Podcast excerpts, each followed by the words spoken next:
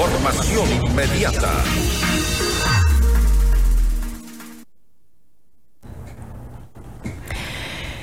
El sector productivo enfrenta un desafío inmenso en medio de una economía golpeada desde hace ya algún tiempo. Recién estábamos recuperándonos de los efectos negativos de la pandemia, luego el estiaje eh, que tuvo como consecuencia eh, los cortes de, energía eh, en todo el país. Y finalmente ahora eh, la situación gravísima que tenemos con la inseguridad, la crisis de inseguridad que estamos viviendo, lo cual llevó al presidente de la República a tomar pues medidas inmediatas. Se firmó el decreto ejecutivo 110 mediante el cual se declara el estado de excepción en todo el país e incluye la imposición de este eh, toque de queda que va desde las 23 horas hasta las 5 horas del día siguiente y adicionalmente se emitió el decreto ejecutivo 111 declarando un conflicto armado interno en nuestro país.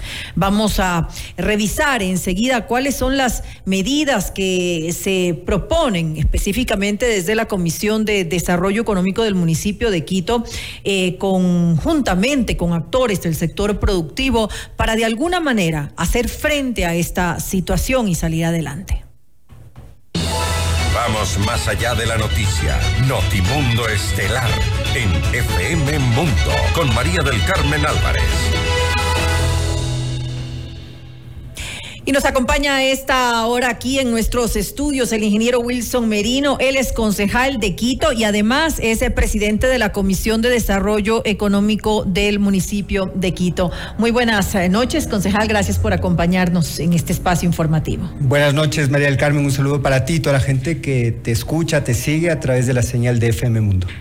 Lo decía en, el intro de esta, de esta entrevista, realmente es, es grave la situación económica que atraviesa eh, el país en general, eh, con, con, lo que hemos venido viviendo en los últimos años, comenzando con la pandemia, luego lo dije, el tema de los cortes de energía eléctrica que también afectan gravemente al sector productivo y ahora esto, la inseguridad, estas medidas que sí sabemos que son necesarias, pero igual siguen afectando a la recuperación del del sector económico. Ustedes han propuesto em, algunas, algunas, algunos puntos que resultan muy interesantes. Me gustaría que revisáramos cada uno de ellos y conversáramos un poco eh, qué es lo que eh, específicamente se busca con, con esta propuesta. Sí, gracias María del Carmen. Bueno, empezar diciendo que los ecuatorianos vivimos múltiples crisis.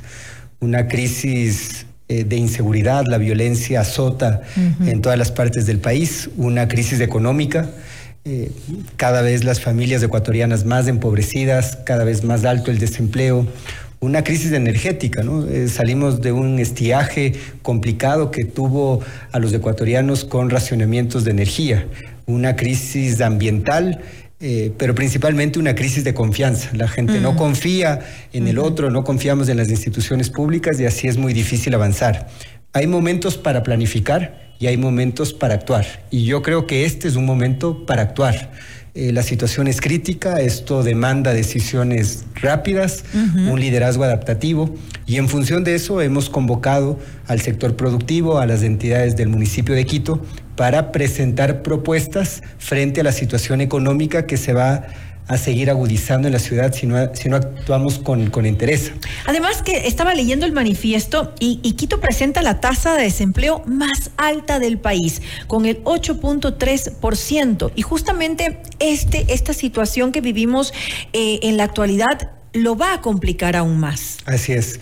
Eh, y además de entender que la pobreza, el desempleo son también factores determinantes de la violencia. Claro que sí. No podemos mirar solamente el tema de combatir la inseguridad si no resolvemos los problemas estructurales o si al menos no lo contenemos. En este sentido, eh, empezamos respaldando las decisiones del gobierno nacional en esta lucha contra el narcotráfico, contra la delincuencia, contra el horror, contra la inseguridad respaldar a las diferentes entidades del Estado, pero plantear alternativas que nos permitan superar esta crisis juntos. La primera es exhortar al gobierno nacional para que se implemente un sistema de semaforización para la aplicación del toque de queda y otras medidas en el país en función del contexto de cada territorio. Y en esto eh, quiero señalar eh, que las realidades en el país son distintas, ¿no? No es lo mismo lo que sucede en, la Amazonía que lo que sucede en la costa. No es lo mismo lo que sucede en Quito que lo que sucede en Ibarra, ¿no? Así eh, es. Y en este sentido, pedir que haya un sentido de semaforización, analizar el contexto de cada territorio con la posibilidad de que podamos extender los horarios y de alguna manera incidir en la recuperación de un sector que ha estado muy golpeado desde la pandemia, el sector del turismo, el sector de la cultura. Que haya más flexibilización, obviamente, con, con, esto del toque de queda. Eh, ¿Qué es lo que se eh, propone? ¿Qué, es lo que ustedes han, pensado, por ejemplo, para la ciudad de Quito, por supuesto? Son ya cinco días que no han habido mayores incidentes en la ciudad. Eh, Importante señalar que la mayoría de alertas son noticias falsas y que a la final no sabemos cuánto va a durar esta crisis, puede durar varios años y necesitamos adaptarnos. ¿no? Eh, tenemos que aprender a convivir con esta realidad que es dolorosa y convocar al autocuidado de los unos con los otros. En este sentido, extender los horarios. ¿no? Eh, desde la ciudad de Quito queremos que el gobierno nacional analice la posibilidad de flexibilizar eh, el, toque de queda a través de la semaforización, que los negocios eh, puedan extender, que no haya tantas restricciones a la movilidad nocturna, que podamos tener eventos nuevamente. con las debidas precauciones del caso y pidiendo que también haya acompañamiento institucional. Esa me parece que es la primera idea, el primer acuerdo que hemos eh, consensuado con el sector productivo de la ciudad de Quito. Ahora, concejal, hasta eh, ¿Hasta dónde se podría eh, correr o tal vez eliminar en, algunas, en algunos casos este toque de queda? ¿Qué han pensado ustedes? Que, que, dure cuánto tiempo, por ejemplo? Bueno, nosotros ayer conversamos, ¿no? A la final ya es una decisión del gobierno nacional en función de un análisis técnico del riesgo, eh, pero planteamos eh, que, al menos eh, en Quito se revise la posibilidad de que podamos sostener actividades hasta las 2 de la mañana ¿no? y que el toque de queda rija desde las 2 de la mañana hasta las 5 de la mañana. ¿no? Pero es una tendría sentido. Tal vez eh, en este caso eh, sería mejor eliminarlo completamente, porque por tres horas no, no. Esa es una propuesta que también surgió en función de una industria, un sector que se ha visto profundamente afectado, que es el sector de bares y restaurantes y discotecas, ¿no? Que además también generan muchísima empleabilidad. ¿no? Eh, una propuesta que deberá ser analizada técnicamente por el gobierno nacional, pero Creemos que, la semaforización que ya la aplicamos en un contexto de crisis cuando vino la pandemia y funcionó, podría ser adaptada en, estos momentos. ¿no? Me parece que hay una primera idea importante. La segunda es impulsar una campaña comunicacional que nos permita recuperar la confianza, eh, la alegría de la cotidianidad, eh, protegernos mutuamente entre quiteños y quiteñas, el orgullo de ser quiteños, fomentando el turismo y el consumo local. Yo creo que este es el momento para que los quiteños y quiteñas recorramos las 33 parroquias rurales. ¿no? El turismo del exterior probablemente va a tardar en llegar. ¿no?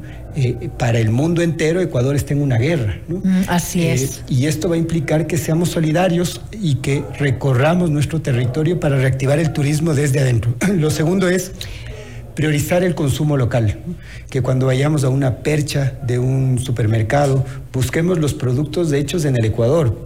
Ojalá que sean productos hechos en el Distrito Metropolitano de Quito. Eso nos va a permitir sostener el empleo. Creo que es importante recuperar la confianza. De esto vamos a salir juntos. No podemos darnos por vencidos. Somos más los buenos. Ahora, ahí también, eh, eh, concejal, tiene un papel importante eh, el municipio, ¿no? Los municipios en general. En este caso hablamos específicamente del de Quito.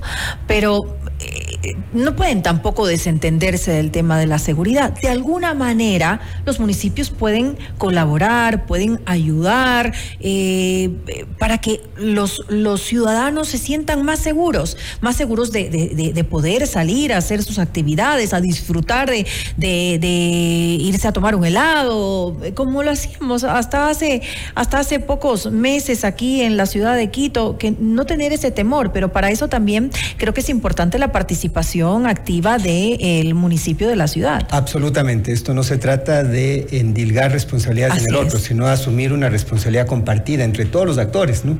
Eh, hoy la causa es la patria, es el país, porque sin país no hay ciudad ni municipio. Entonces no podemos eh, circunscribirnos solamente a nuestras competencias y al municipio de Quito. Esta es una causa de la patria y esto implica que estemos juntos. ¿no? ¿Qué puede hacer el municipio? varias cosas, ¿no?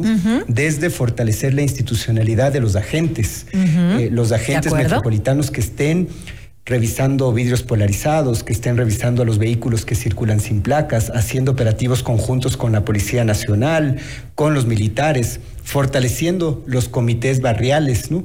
Eh, de seguridad para que haya más tejido social y barrial, recuperando el espacio público, las canchas, ¿no? para que los niños puedan hacer deporte, para que haya alternativas para una ciudadanía informando. Los medios de comunicación municipales, la radio, las redes sociales al servicio de estas campañas mucho más positivas que nos permitan levantar el ánimo y de alguna manera estar cada vez más prevenidos. ¿no? Yo creo que hay mucho en lo que se puede hacer. Si no tenemos las competencias, habrá que salir a buscarlas, pero creo que la de predisposición del municipio de Quito tiene que ser también la de actuar en coordinación con el gobierno nacional y el gobierno sí, porque Los ciudadanos tampoco podemos vivir eh, eh, en, sumidos en el miedo, sin salir a, ninguna parte. O sea, eso tampoco no puede ser el, día a día de, los ecuatorianos, de ninguna manera, de los quiteños. Eh, tenemos que, y lo decíamos al inicio de esta entrevista, hacer nuestra vida, nuestro día a día, eh, contando obviamente con em, la confianza eh, que debemos depositar en, todas las instituciones que de alguna manera van a colaborar para que nos sintamos más seguros. Absolutamente. Hay un tema que no lo incluimos en el comunicado, pero que también fue un acuerdo, eh, que fue la necesidad de también pedir que los niños regresen a las escuelas. Claro que sí fundamental, ¿no? Hay que pedir que los agentes metropolitanos incluso estén en las principales arterias y acompañando la posibilidad de que los niños lleguen sanos, eh, seguros a las escuelas, que haya mejores protocolos, pero necesitamos eh, recuperar la posibilidad de que los niños regresen a clases, ¿no? Esto no solamente desde un enfoque educativo, sino desde un enfoque integral, ¿no? De seguridad. Muchos niños y niñas que sufren violencia intrafamiliar en sus mm. hogares, ¿no? Muchos niños que viven en una situación de pobreza y que no tienen acceso a la tele, a la teleeducación, ¿no? A la educación virtual.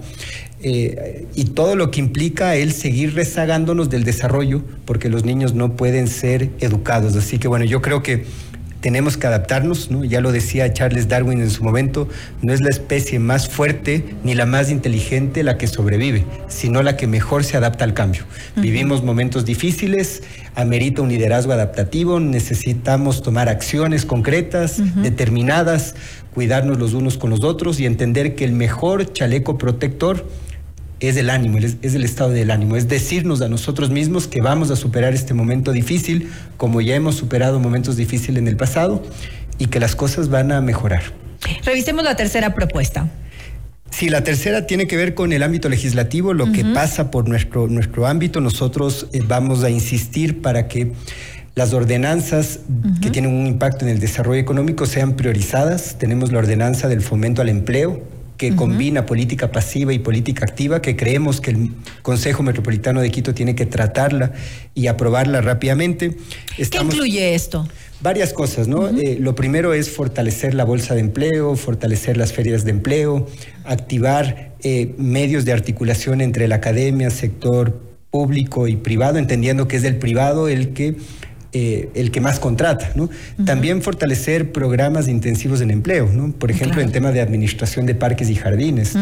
Eh, creo que también hay que pensar en la necesidad de la política social acompañando a las políticas activas. ¿no? Eh, es muy difícil que una madre pueda acceder a un programa de capacitación para el empleo si es que no tiene dónde dejar a sus niños. Así es. Probablemente tiene que haber un acompañamiento, un acompañamiento integral para que esto favorezca. También apuntalar todo lo que tiene que ver con empleo joven y articular también con algunas iniciativas relacionadas con el emprendimiento que también indirectamente puede favorecer el empleo.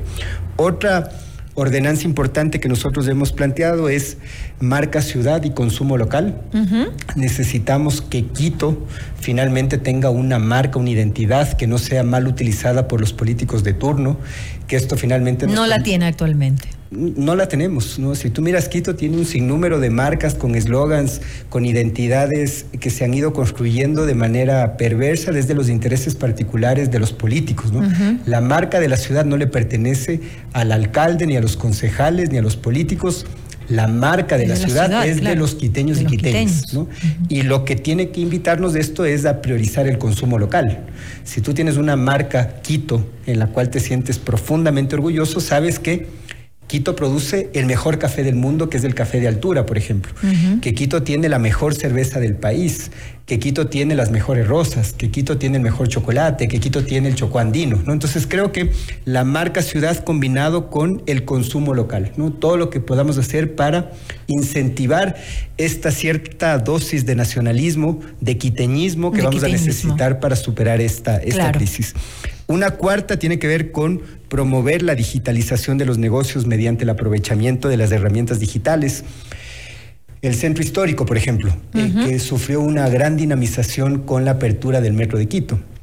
Que tengamos la posibilidad del sueño de que desde la señora que vende el ponche hasta los mejores hoteles que hay en el centro histórico de Quito tengan medios digitales de pago, que tú puedas comprar el ponche a través de medios digitales. ¿no? Eso va a generar un gran dinamismo en la economía, ¿no? botones de pago, pasarelas de pago, ¿no? toda la gente que no está comercializando sus productos del día de hoy en el, en el espacio físico real, que lo puedan hacer a través de los medios digitales.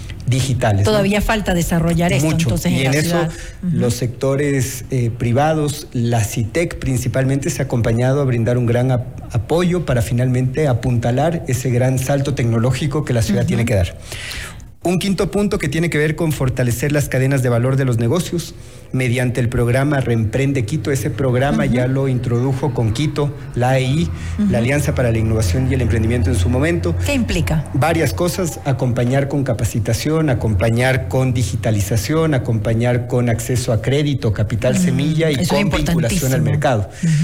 Varios negocios van a quebrar, eh, tristemente. Eh, muchos restaurantes están quebrando ahora mismo, no tienen cómo pagar las cuentas, ¿no? Los clientes no están yendo. Entonces habrá que en su momento impulsar un programa con fondos de acompañamiento municipales y de otros actores para que los negocios puedan reemprender con un acompañamiento integral. Me parece que esta es una idea muy potente, muy poderosa. Eh, y finalmente, impulsar la iniciativa Quito Compra Quito a través de ruedas de negocio, enlaces comerciales y ferias inclusivas, ¿no? Lo que yo te decía. Ojalá que en las perchas de los grandes supermercados haya espacio para los productos de los productores locales, ¿no? para los productos de los actores de la economía popular y solidaria. Que el municipio de Quito, que tiene la ordenanza que le obliga a que el 9% del presupuesto vaya destinado a los actores de la economía popular y solidaria se cumpla, que el día de hoy no se cumple. ¿no? Tenemos la norma, pero las entidades municipales no están cumpliendo.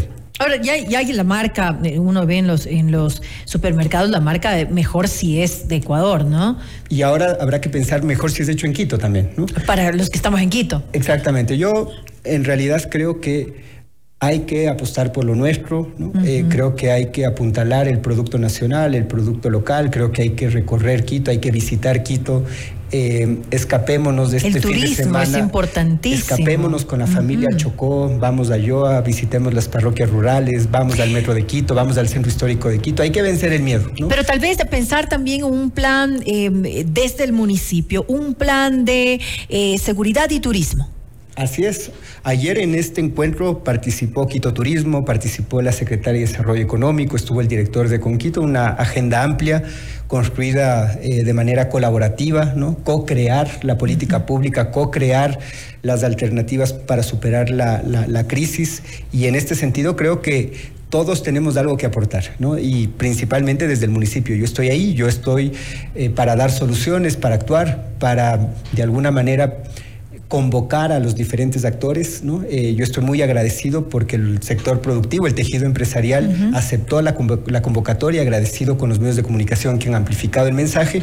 Y bueno, creo que de eso se trata, ¿no? de adaptarnos y de presentar soluciones frente a la crisis. Y es importante salir adelante, lo decíamos en, en, en, nuestra conversación, no podemos vivir eh, con miedo. Obviamente necesitamos sentirnos seguros, debemos confiar en que, en que vamos a salir y vamos a estar bien, pero no podemos eh, de ninguna manera guardarnos en nuestra casa y, dejar de hacer vida, porque eso ya no es vivir tampoco. Dejar de disfrutar, de ir a un, a un restaurante, de ir al parque, de ir a, al cine, es decir, hacer nuestra vida dentro de lo posible con la mayor mayor normalidad, volver a lo que, lo que éramos los quiteños. Uno ahora sale en, ni siquiera en las noches, tipo 6 de la tarde, 7 de la noche, ya no hay nadie.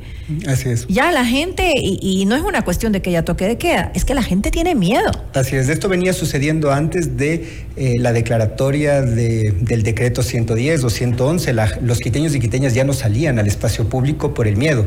Salíamos del trabajo, íbamos a la casa y nos encerrábamos. Eh, yo creo que hay que apuntalar un paradigma distinto, hay que recuperar el espacio público, tenemos que volver a encontrarnos entre quiteños y quiteñas, el autocuidado, este es el momento para fortalecer el tejido barrial, conocer al vecino, saludar al vecino, volver a encontrarnos con nuestros seres queridos, con la familia, fortalecer la familia y adaptarnos, ¿no? El problema está ahí, yo no creo que se vaya a superar de la noche a la mañana. La inseguridad que vive el país es. un tema profundo, estructural, eh, pero es importante entender que si es que nosotros no nos adaptamos, va a venir una crisis peor, que es la crisis de la pobreza, la crisis del desempleo, la crisis de los negocios quebrados.